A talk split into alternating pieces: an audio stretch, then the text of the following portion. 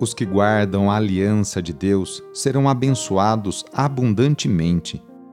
Nesta oração, busquemos mais uma vez a face do Senhor e a força para viver em sintonia com seus planos a nosso respeito. Iniciemos esta oração traçando sobre nós o sinal da cruz, sinal do amor de Deus por cada um de nós. Em nome do Pai, do Filho e do Espírito Santo. Amém.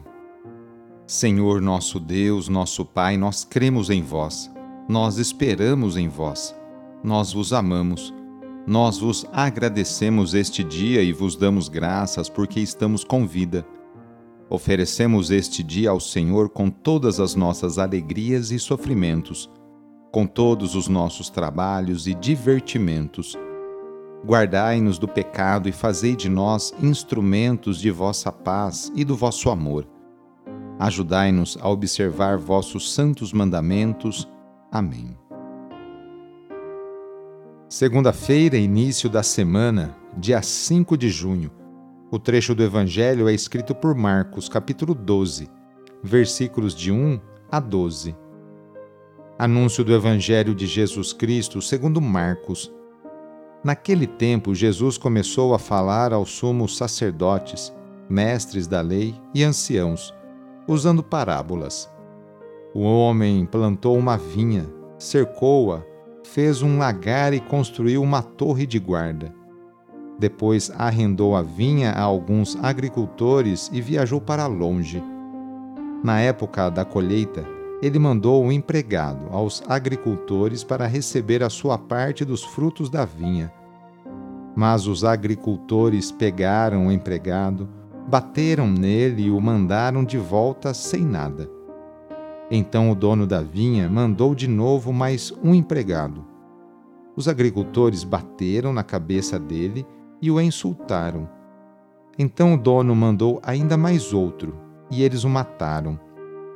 Trataram da mesma maneira muitos outros, batendo em uns e matando outros. Estava ali ainda alguém, seu filho querido. Por último, ele mandou o filho até os agricultores, pensando: Eles respeitarão meu filho. Mas aqueles agricultores disseram uns aos outros: Esse é o herdeiro. Vamos matá-lo, e a herança será nossa. Então agarraram o filho o mataram e o jogaram fora da vinha. Que fará o dono da vinha? Ele virá, destruirá os agricultores e entregará a vinha a outros. Por acaso não lesses na Escritura: a pedra que os construtores deixaram de lado tornou-se a pedra mais importante? Isso foi feito pelo Senhor e é admirável aos nossos olhos. Então os chefes dos judeus procuraram prender Jesus, pois compreenderam que havia contado a parábola para eles. Porém ficaram com medo da multidão e por isso deixaram Jesus e foram-se embora. Palavra da Salvação. Esta parábola é um retrato de como os dirigentes do povo, ao longo da história, se comportaram em relação ao projeto de Deus em favor deles. A vinha é o povo, o proprietário da vinha é Deus. Os agricultores são as autoridades encarregadas de conduzir o povo dentro do projeto de Deus. Os servos são os profetas, que denunciaram as injustiças e opressão dos dirigentes e por isso pagaram com a própria vida. O Filho refere-se diretamente ao Messias, que também por ele será levado à morte. Citando o Salmo 118, Jesus faz clara referência a si mesmo. Os guias do povo excluem Jesus como imprestável para a construção deles. Jesus, no entanto, por sua ressurreição, converte-se em fundamento para a nova construção a comunidade dos seguidores de Jesus. Iniciando a semana, nos colocamos nas mãos de Deus. Colocamos também nossas alegrias, dificuldades e conquistas. Agradecemos juntos a Deus as oportunidades que Ele nos concede para praticarmos o bem e a justiça no cotidiano. Invoquemos neste dia a bênção sobre o ambiente de trabalho, por intercessão de São José, esposo de Maria e padroeiro de todos os trabalhadores, rezando. Ó Deus, nosso Pai, eis-nos aqui para iniciar uma nova semana de trabalho e exercer nossa profissão com dignidade e amor. Oferecemos nosso suor, lutas, alegrias e dores. Agradecemos pelo emprego e pelo pão de cada dia. Pedimos em especial pelas pessoas desempregadas. Faze com que superem com fé e esperança essa dificuldade.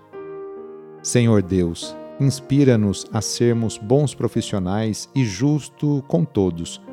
Dá-nos saúde para trabalhar todos os dias e proteja-nos dos acidentes Concede-nos e aos nossos companheiros de trabalho uma jornada feliz e abençoada.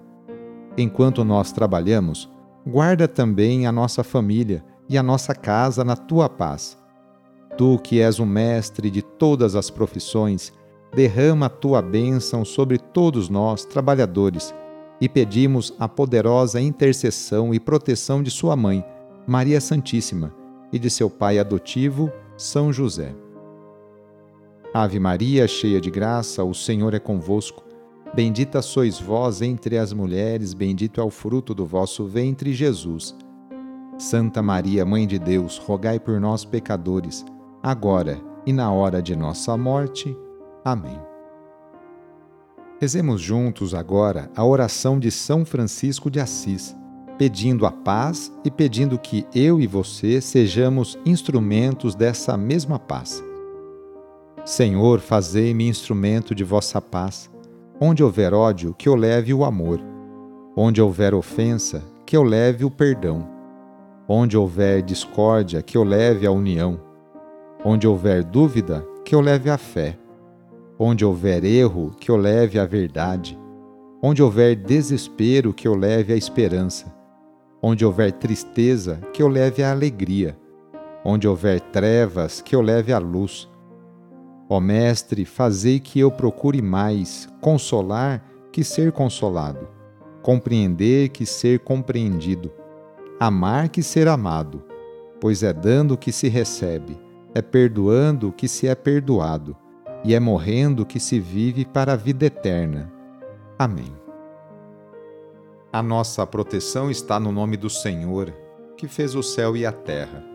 O Senhor esteja convosco ele está no meio de nós.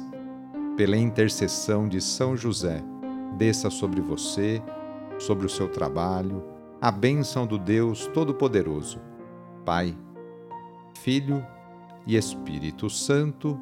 Amém. Foi muito bom rezar com você hoje.